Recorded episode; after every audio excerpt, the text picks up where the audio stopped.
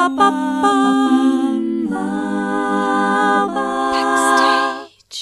Herzlich willkommen zu Backstage. Mein Name ist Leni Bormann und mein heutiger Gast ist Stefan Reggel aus Marktoberdorf in Bayern.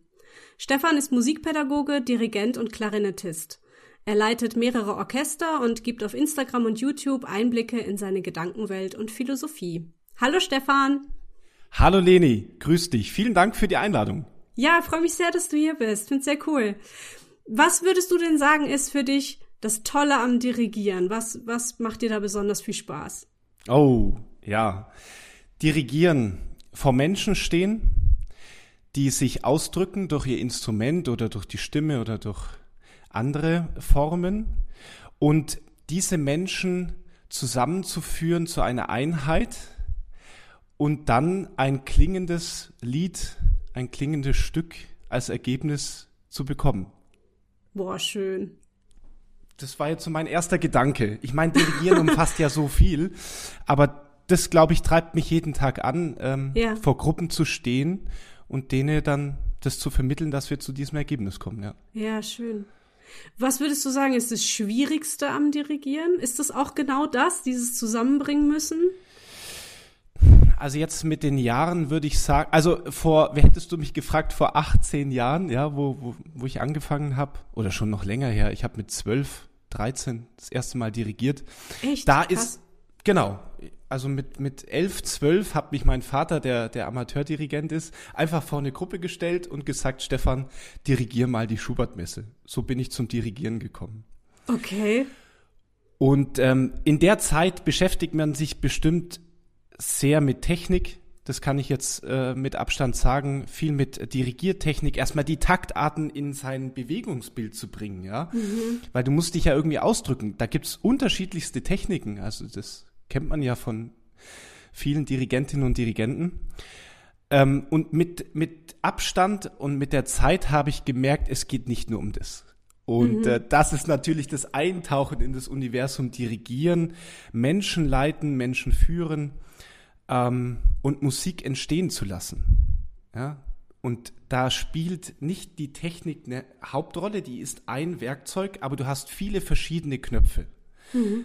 Und ähm, da tauche ich gerade immer ein und es gibt Bereiche, die ich gerade erst kennenlerne. Ähm, und ja, das ist halt ganzheitlich auch zu sehen. Weil, weil du ja. da merkst, umso mehr Knöpfe, umso mehr Schlüssel du hast, umso besser geht's. Ja, also in diesem Podcast waren schon ein paar Menschen, die dirigieren und die hatten oft gesagt, dass das etwas ist, was im Studium auch nicht wirklich vermittelt wird. Also das war so eine Kritik, die die geäußert haben. Du nickst jetzt auch schon.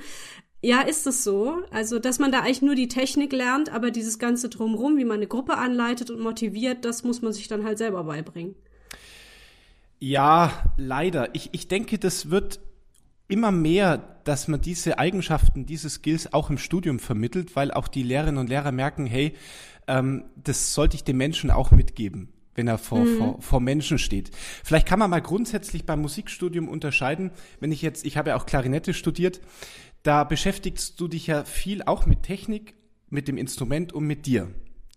Und beim Dirigieren ist schon mal der Grundsatz, du beschäftigst dich auch mit dir und mit den Noten und mit deinem Dirigentenstab, wenn du einen hast, Dirigierstab.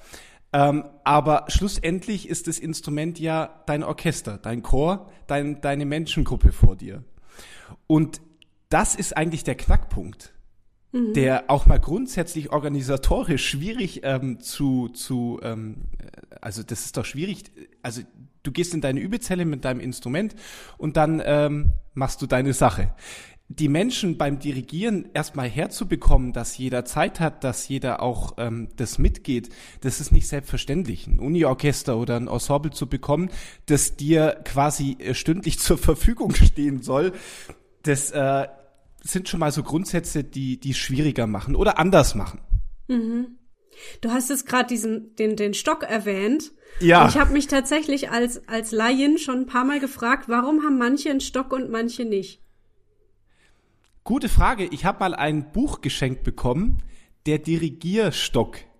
Und da sind, glaube ich, so 100 Dirigentinnen und Dirigenten drinne, die ähm, ihre Meinung, ihre Erfahrung zum Baton, sagt man ja auch, also ähm, ich glaube im Französischen. Ähm, manche haben auch ein Baguette äh, im, im, im, in der Hand. Also es gibt ein paar Witze. Was? Mit dem Baguette dirigieren? Ja, weil wenn man es falsch ausspricht, dann meint man, dass man ein Baguette in der Hand hat. Ach so, verstehe. Ja.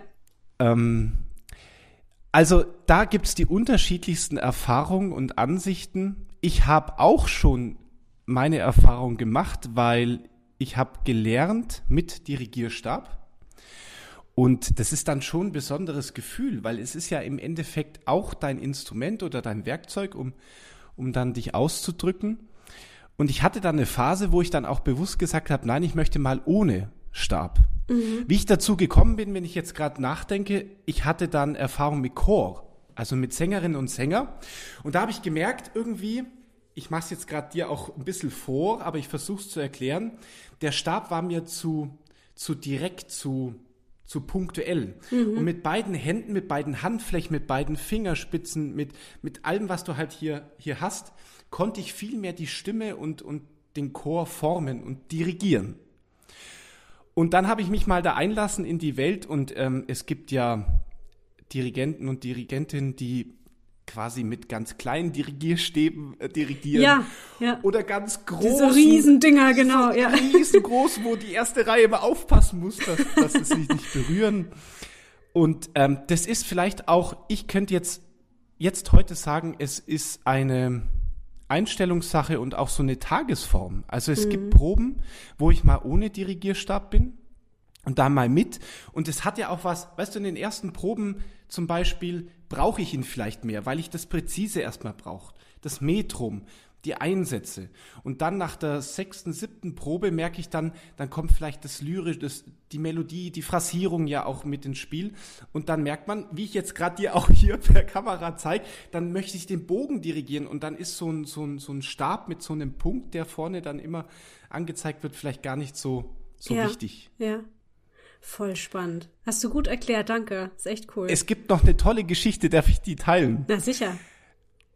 Das ist immer so ein Trauma. Und zwar, ich war mal in, in den Niederlanden bei einem großen Blasorchesterwettbewerb, das ist der WMC. Da treffen sich so international die, die renommiertesten Blasorchester. Und da gab es eine, eine Aktion oder ein, ein Missgeschick. Und zwar ein Dirigent mit seinem Orchester, äh, war Niederländer. Also man hat ihn gekannt und das Publikum war auch äh, heimisch und, und hat ihn angefeuert. Er hat dirigiert, dirigiert und der Dirigierstab ist Finale, grande Finale am Ende des Stückes und ich glaube Punktlandung zum letzten Akkord ist er ihm entglitten und, und nicht zum Orchester, sondern zum Publikum. Und das war so ein Erlebnis, wo ich mir immer gedacht habe, Stefan, hoffentlich passierte das nicht.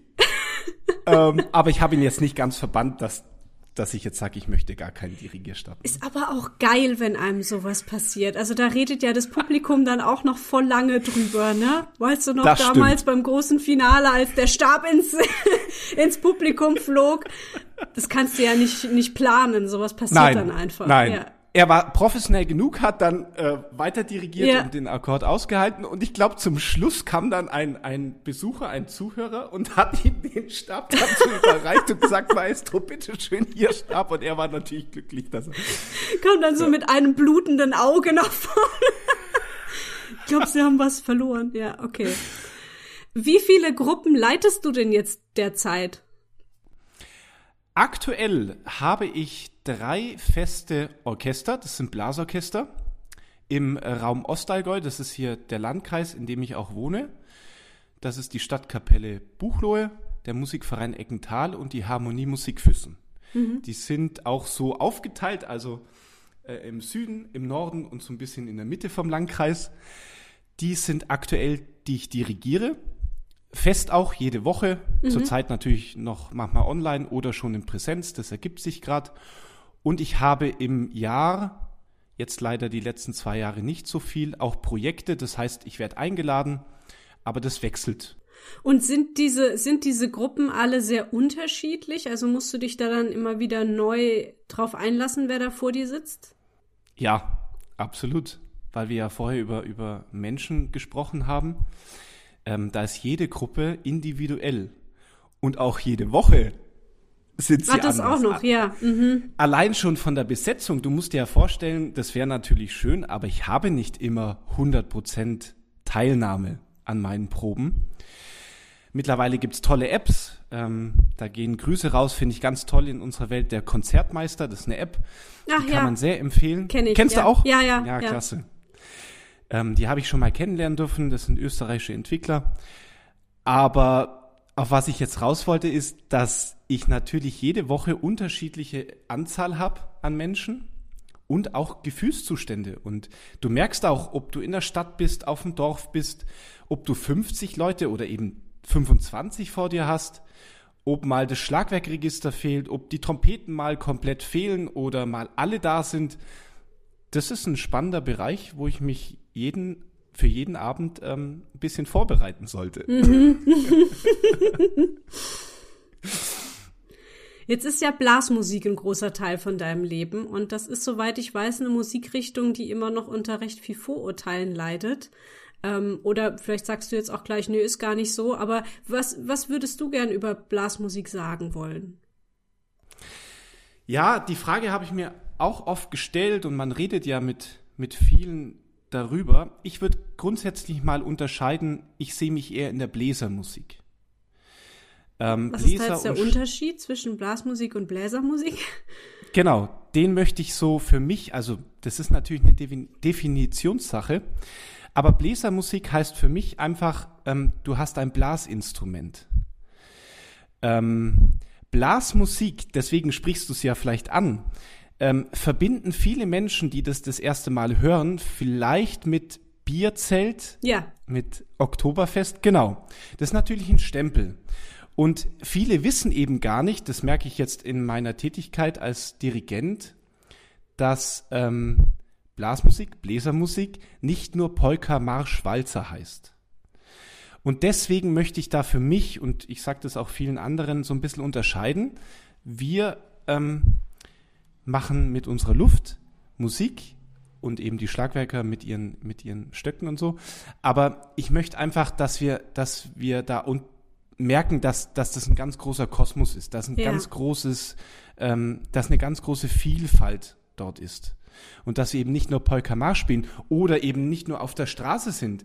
Weil viele Menschen sehen uns halt vielleicht nur auf der Straße mit Marschmusik oder im Bierzelt oder im Dorffest, wenn sie ähm, dorthin gehen. Und ganz, ganz viele Menschen kennen uns noch nicht im Konzertsaal oder in der Kirche oder beim Wettbewerb. Und deswegen ist es schade, dass es ein bisschen so abgestempelt wird und Vorurteile gibt. Ich möchte ja nicht sagen, dass Polka Marsch Walzer schlecht ist oder das ist ja auch eine ganz spannende Welt. Ähm, bloß es gibt noch viel mehr hinter der Blasmusik, Bläsermusik. Und dann muss man auch noch ansprechen, es gibt auch äh, unterschiedliche Besetzungen. Es gibt ähm, Klarinettenorchester, es gibt ein Saxophon-Ensemble, Saxophonorchester. Es gibt das Blasorchester, wo fast, nee, wo alle Blasinstrumente vorhanden sind. Es gibt aber Bläserensemble, äh, Blechbläserensemble nur mit Trompeten, Posaunen. Es gibt Schlagwerkensemble. Und das ist eine riesen Welt, die da ist. Vielleicht an dieser Stelle auch noch ein Gruß an den Andi Schreck. Wir haben ihn vorhin, bevor wir aufgenommen haben, schon kurz erwähnt, äh, der den Blasmusik-Podcast On Air betreibt. Ähm, kann ja mal kurz Werbung für ihn machen. Nicht, dass er es nötig hätte, Werbung für ihn zu machen. Aber ich grüße ihn trotzdem. Er war auch schon mal zu Gast bei mir im Podcast und du warst mal zu Gast bei ihm im Podcast. Ähm, und der ist halt nat- natürlich auch, ähm, hat er genau dasselbe schon gesagt wie du gerade auch, ne? Und macht das auch. Richtig. Mit, versucht auch mit seinem Podcast darauf aufmerksam zu machen. Ja. Doch, herzliche Grüße an Andi und danke ihm auch für seine Arbeit. Ist, ist ein Beitrag zur, zur Entwicklung. Ja. Da hattest du auch den schönen Satz gesagt, äh, ist jetzt nur so ungefähr zitiert, dass es bei Musik nicht um Musik geht, sondern um das ganze Leben. Das fand ich einen sehr, sehr schönen Satz, gerade jetzt in der, in der aktuellen Zeit. Äh, wir nehmen diesen Podcast gerade Anfang März auf. Ich weiß gerade nicht, wann der online geht, aber hier ist gerade so ziemlich alles ähm, ja, ne? Aktuelles Weltgeschehen und so. Und ich finde es sehr, sehr schön dann zu sagen, ähm, dass Musik eben nicht einfach nur Musik ist und wir können da auch drauf verzichten, sondern das ist sehr, sehr viel mehr. Danke dir, Leni, für die Worte, ja. Ganz wichtig. Genau, was ich noch nicht erwähnt habe, du hast ja an der Hochschule für Musik in Nürnberg und Augsburg studiert. War für dich denn schon früh klar, in welche Richtung du beruflich gehen willst?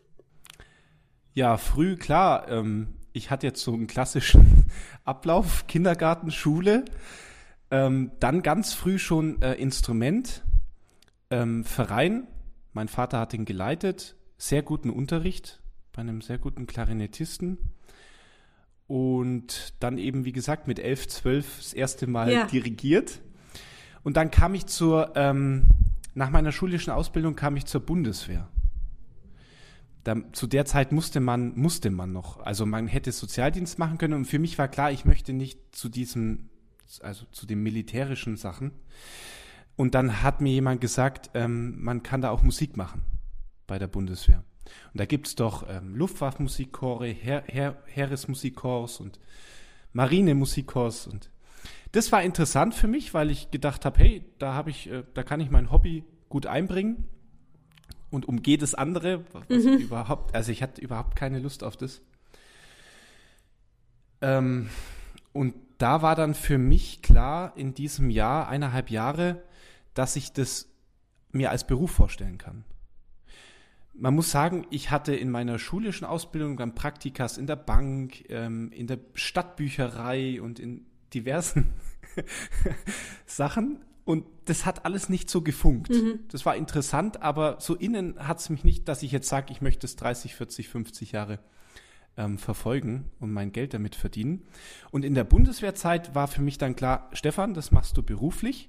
Und da habe ich dann geschaut. Ich war in München äh, ich habe mich dann auch ähm, zivil ähm, ausbilden lassen. Ich war an der Staatsoper bei einem wunderbaren Klarinettisten, habe dann auch viel in dieser Welt kennengelernt und somit hat sich dann der Wunsch verfestigt zu studieren mhm. und das dann beruflich auszuüben.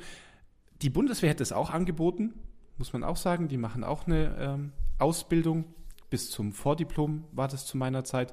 Aber ich habe dann gemerkt, da fühle ich mich nicht so wohl und ich hatte dann schon Kontakt zu Augsburg, Nürnberg, war dann Jungstudent und so kommt man dann rein, dass man natürlich die Professorinnen und Professoren kennenlernt und äh, Gaststudent ist und dann schreibt man sich offiziell ein und dann ist man mittendrin im, in den Studiengängen. Und wie war das Studium für dich? War das auch hart oder hast du es als schön in Erinnerung, schöne Zeit? Studium ist für mich jetzt reflektiert gesehen ein, ein wahnsinns fokussierter Bereich. Also, weil du einfach von früh bis abends dich dem hingibst, also solltest dich dem hingeben, was du eben studierst, ja, Klarinette, Dirigat, aber diese ganzen vielen anderen Fächer, ich bin so dankbar für das Studium, dass du im Bereich Musik von Sprecherziehung bis hin zu Alexandertechnik, ähm, Energiefluss, ähm, ähm, alles kennenlernen darfst. Und zu meiner Zeit noch bei Diplomstudiengang war es auch noch sehr frei, weißt du, konntest dich da einschreiben, mhm. da einschreiben, mal ausprobieren, dann vielleicht auch mal wieder Abstand gewinnen. Aber du hast die Chance, und das habe ich gemerkt, das war sehr intensiv, also es gibt da Höhen und Tiefen äh, wo du einfach dann nach vier, fünf Stunden in der Übezelle sagst, boah, ich kann nichts mehr, mhm. ich bin einfach fertig und das Extreme auch mal kennenlernen. Mhm. Davon bin ich zum Beispiel überzeugt, dass man im Leben schon mal auch ähm, die Extreme kennenlernen darf und dann wieder zu seiner Balance findet. Und da bin ich so dankbar im Studium, dass ich natürlich wahnsinnig viel geübt habe, wahnsinnig viel on fire war, aber auch mal meine Ruhephasen hatten und Techniken kennengelernt habe, die dazu führen, wieder Ruhe im Balance zu finden. Und davon, ich habe noch so viel in meinem Rucksack von dem Studium. Also Leni, wirklich, ähm, ich bin da dankbar. Und ich finde, das ist ja auch das Ziel, oder? Dass du den Menschen dann zu sowas ausbildest und ihm diese ganzen Fähigkeiten und ja, ja. Eigenschaften mitgibst, ja. die er da erlernt oder mal kennenlernt. Ich meine, das ist immer ein weiterer Prozess und Entwickeln. Ja, schön. Aber es war wirklich ein, ein Meilenstein. Mhm. Also wie gesagt, da ist noch viel drin in meinem Rucksack. Worüber wir jetzt noch gar nicht gesprochen haben, ist, dass du ja Klarinette spielst. Stimmt. Warum Klarinette? ja, gute Frage.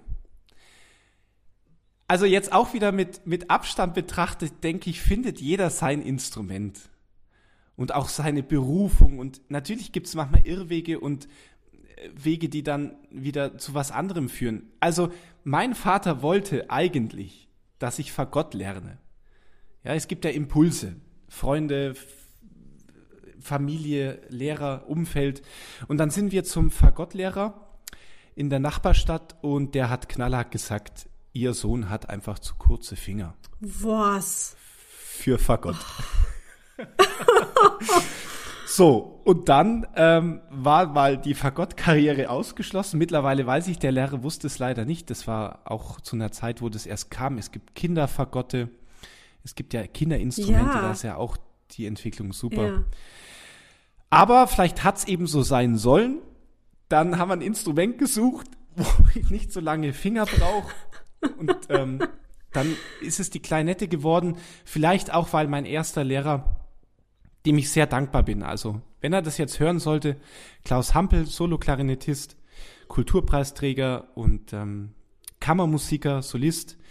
Das war für die ersten ja, vier, fünf, sechs Jahre äh, entscheidend. Mhm. Mein Vater hat ihn gekannt und so ähm, entwickelt sich ja auch was. Er hat gemerkt, okay, der Stefan hat Interesse und wenn man schon mal Interesse und Neugier hat und Freude, dann kann man fast alles schaffen. Ja.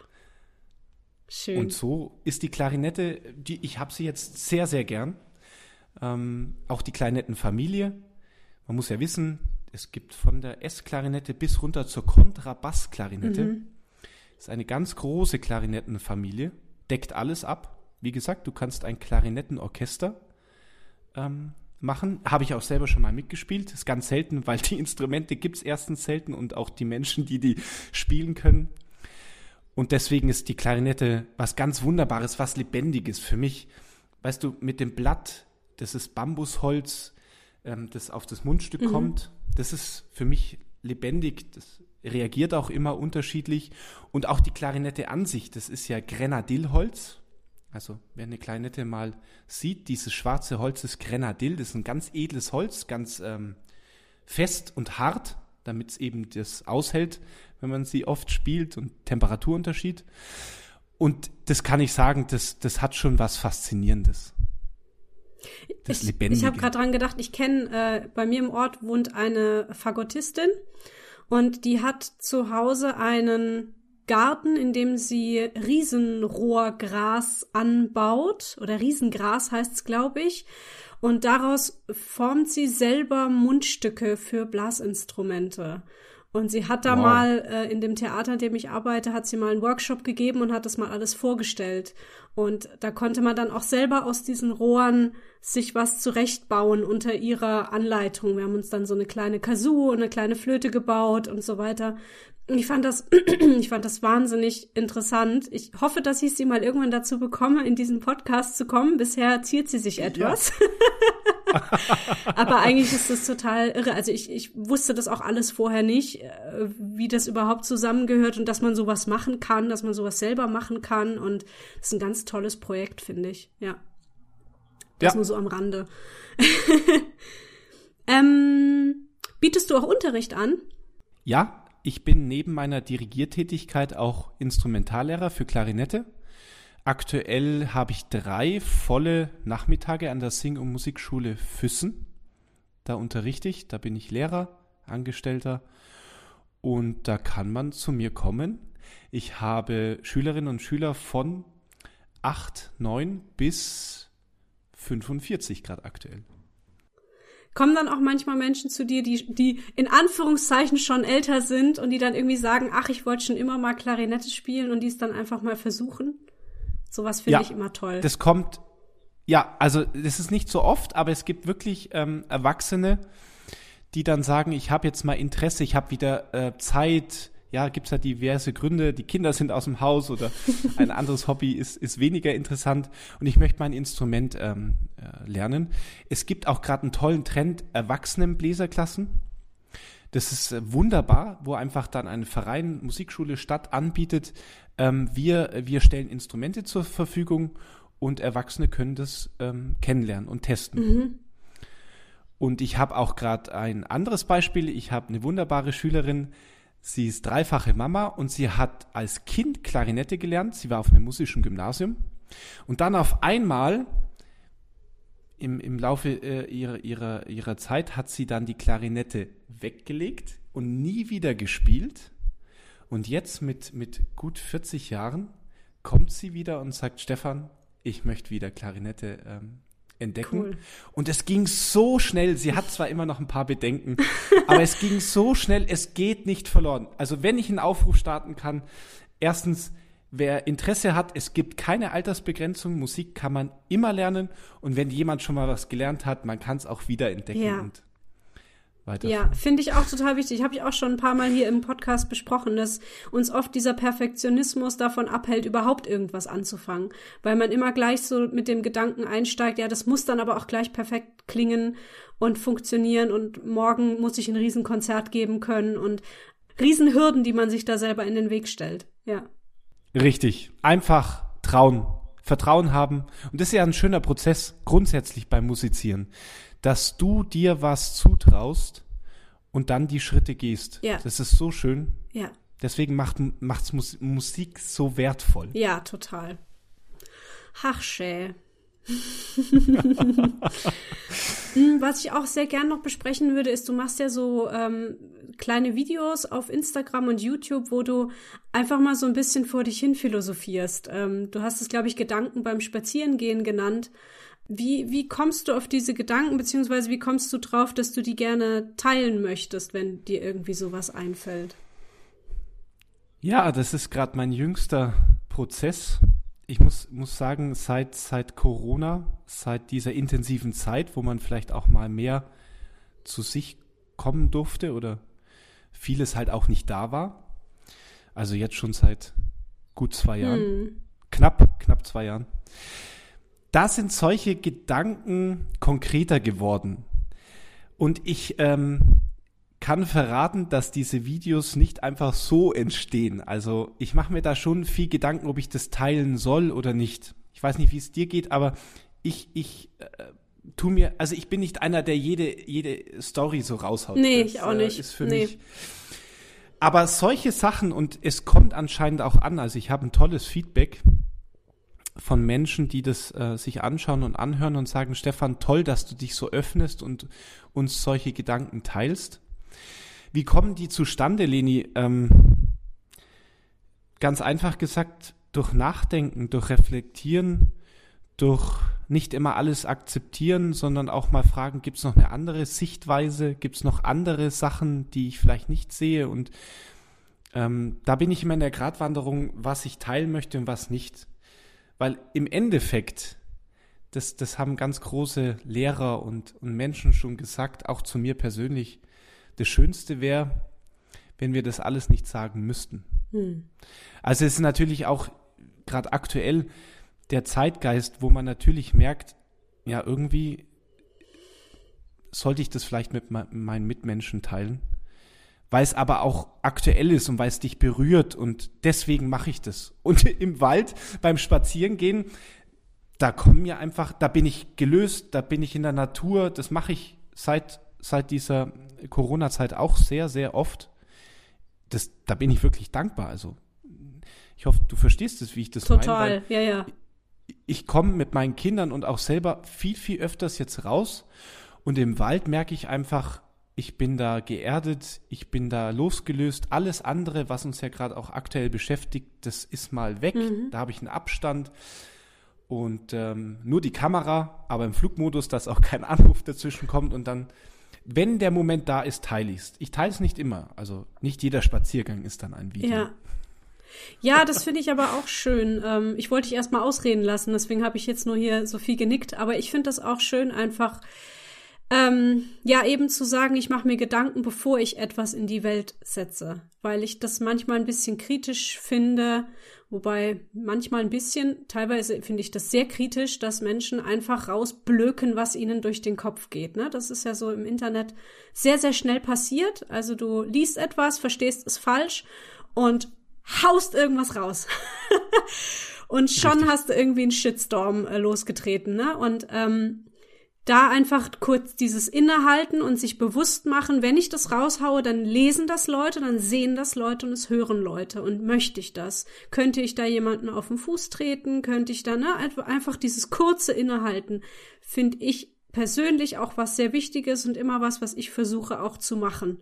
Und hatte ich mir das jetzt, hm, hatte ich mir jetzt auch viel Gedanken gemacht, gerade in der aktuellen Situation, wo halt auch äh, ich dann auch nicht mehr so genau wusste, kann ich hier jetzt weiter meinen mein Podcast einfach bewerben in Anführungszeichen und äh, weiter über Musik reden, wenn gerade irgendwo Menschen sterben. Und bin dann aber auch zu dem Schluss gekommen, ja, gerade jetzt, gerade jetzt ist es richtig und wichtig, dass wir weiter über Kunst sprechen, über Liebe, über Frieden, über Zusammenhalt und das sind alles Dinge, wo es hier auch ständig drum geht, hatten wir auch jetzt gerade schon wieder, ne? Und ähm, dass wir auch einfach merken, diese Dinge gibt es noch und die sind noch nicht vergessen oder verloren. Ja. Wow, was eine diepe Folge hier, Krieg meine Güte. Ja, ja, ich auch. Gänsehaut. wow. Ja, sehr schön. Ähm, apropos Internet und Social Media, da bist du ja häufig als X-Breath oder X-Breath unterwegs. Was, was hat's damit auf sich? Ja, das fragen mich viele, die mich erst kennenlernen, weil der Name natürlich ähm, komisch ist. Ich habe mich auch bewusst dafür entschieden, erst diesen Namen zu setzen und dann meinen eigenen Namen. Ganz einfach. Ich hatte als Student in dieser intensiven Zeit mal die Gelegenheit, ein, ein äh, Wochenendseminar zu besuchen. Und das hieß X-Breath. Also es heißt Express, also der Atem, nicht Breathe, die, äh, wenn man atmet, sondern die Atmung. Und X steht für, eigentlich wünschte ich mir, vielleicht kommt der Prozess noch jetzt einen Kreis zu machen oder etwas Unendliches. Aber das X stand in dem, in dem äh, Seminar für ganz viele Formen, dich als Mensch weiterzuentwickeln. Und tatsächlich, wir hatten nicht nur Dirigieren, wir hatten nicht nur Klarinettenunterricht, wir hatten jemanden, einen ähm, Shanti, Shanti nannte sich das aus Indien.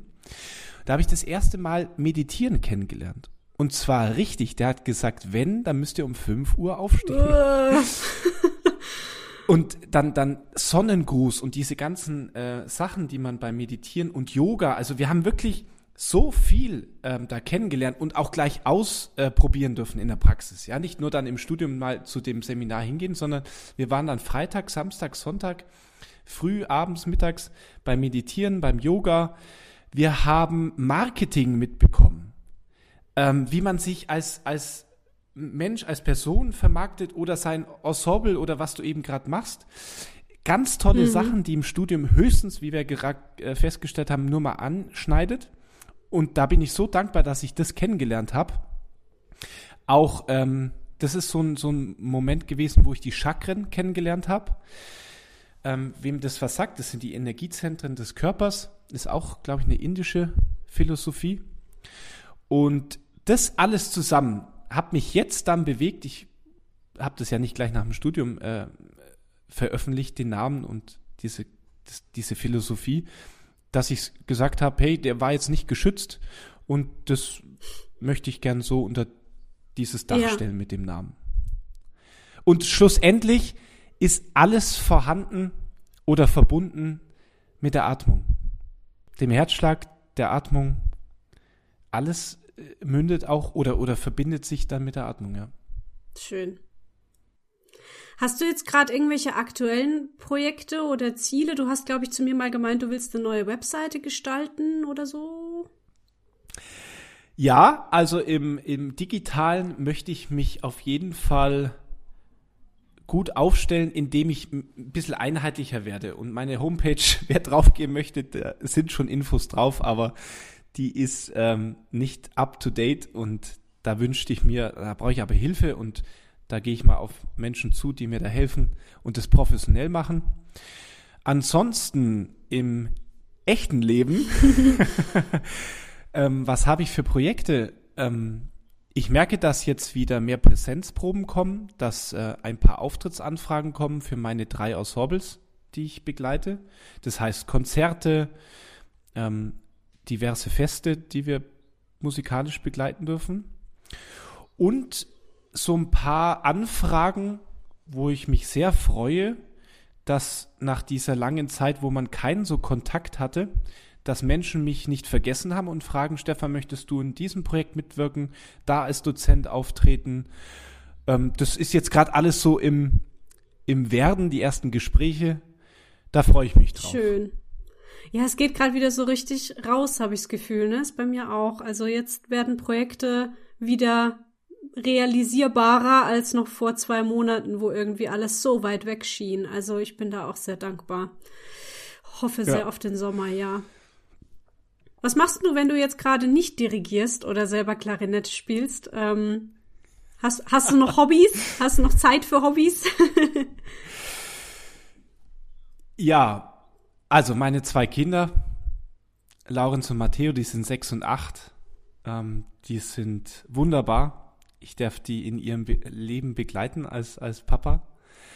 Ähm, dadurch ergibt sich, wie gesagt, man geht in die Natur, man geht zum Schwimmen, man geht zum Radfahren. Also die, die, die zeigen mir wieder ähm, die Sachen neben der Musik, die ich ja selber als Kind auch schon äh, gemacht habe. Und eigene Kinder, ähm, da kannst du wieder die Sachen wiederentdecken, die dann vielleicht durchs Berufliche im, im mhm. Hintergrund waren. Ich schwimme sehr gerne, ähm, egal ob jetzt Hallenbad oder draußen im, im See. Radfahren, Schwimmen, das mache ich sehr gern. Spazieren gehen. Äh, in meinen Garten pflegen. Ähm, Du, wenn ich rausgehe und äh, in, in, in, meinem Garten, da gibt's immer was zu tun. ja, das heißt im Sommer Rasenmähen und, und, und äh, äh, schneiden oder im Winter äh, Schnee räumen und, und ein paar andere Sachen reparieren. Das mache ich gerne. Ich, ich lese auch gerne, höre Podcasts, habe mir vor kurzem eine Siebträgermaschine gegönnt zu Weihnachten. Ich weiß nicht, ob dir das was sagt. Gerade nicht so richtig, nee. Das, äh, genau, du siehst es jetzt so ein bisschen im Hintergrund. In meiner Küche steht jetzt eine wunderbare Siebträgermaschine. Das ist eine Espressomaschine. Das heißt, ähm, du malst deinen Kaffee frisch, dann kommt das Kaffeepulver in einen Siebträger, der wird eingespannt und dann läuft das heiße Wasser mit 92 Grad durch. da habe ich irgendwie so eine Leidenschaft, glaube ich, Exakt entdeckt. Also ich trinke sehr gerne Grad, Espresso. Ja. Mhm. Genau. Manche machen es auch mit 94 uh. Grad. Also es ist eine ganz neue Welt für mich. Mhm. Und äh, ja, ich bin noch kein Homebarista, aber ich interessiere mich jetzt sehr für Espressoboden und die Maschine.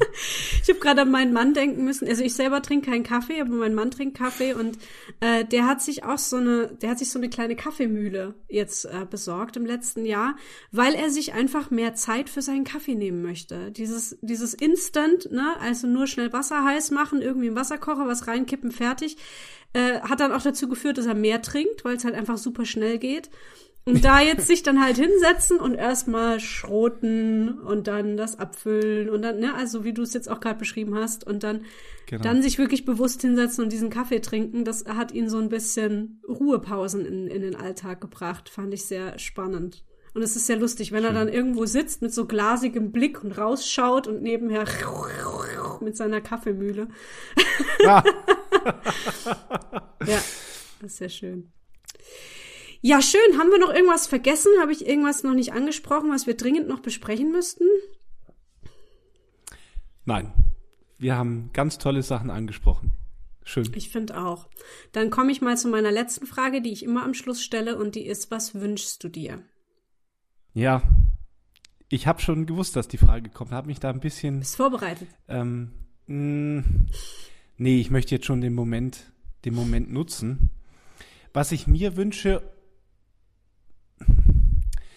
was ich auch anderen wünsche. Also da mache ich jetzt mal keinen Unterschied. Ich wünsche mir und allen Menschen der große Begriff Liebe. Und das heißt für mich Vertrauen und auch Akzeptanz. Also viel Herzenergie. Ja, wenn ich jetzt in meinen Chakren spreche, viel Herzenergie. Das heißt Vertrauen, Akzeptanz, Zuhören. Aber der, der Überbegriff ist für mich dann einfach Liebe. Und ähm, vor allem in diesen Zeiten, wo sowas ganz, ganz wichtig ist, dass wir einfach Vertrauen haben, so schwer wie es ist. Ich weiß, das ist eine, das ist eine Riesenaufgabe für die ganze Menschheit. So kommt mir das vor, dass wir da auch geprüft werden. Und das Vertrauen ist nicht immer leicht. Und somit dann auch Akzeptanz Toleranz. Aber weißt du, es gibt so viele Worte, deswegen tue ich mir gerade ein bisschen schwer, deswegen Liebe. Ja. Und darauf kommt es immer raus, ne? Auf die Liebe. Ach, schön. Vielen Dank, wow. Stefan. Vielen, vielen Dank. Also ganz tolles Gespräch. Ich habe mich total gefreut und äh, ich gehe jetzt ein bisschen beschwingter in den Tag. Also vielen, vielen Dank. Leni, ich danke auch dir. Deine Fragen, dein, dein Sein, wie wir jetzt gerade ähm, uns das erste Mal kennenlernen ja. durften in dem Gespräch. Vielen Dank auch zurück an deine wunderbare Art, so ein Gespräch zu führen und zu leiten. Dankeschön. Herzlichen Dank fürs Zuhören. Ihr findet alle Links zu Stefan Reggel und zum Backstage Podcast in den Show Notes dieser Folge. Hinterlasst gerne eine positive Bewertung, nettes Feedback oder Kommentare. Wenn ihr mir gerne für meine Arbeit etwas in den Hut werfen möchtet, gibt es verschiedene Möglichkeiten dazu. Das findet ihr alles auf dem Blog und der direkte Link zu der Seite ist ebenfalls in den Show Notes. Wenn ihr euch gerne mal bei Backstage vorstellen möchtet, dann meldet euch gern bei mir, zum Beispiel per E-Mail an backstagepodcast.gmx.de. Und dann hören wir uns hoffentlich bald zu einer neuen Folge mit einem neuen Gast wieder. Tschüss! Tschüss!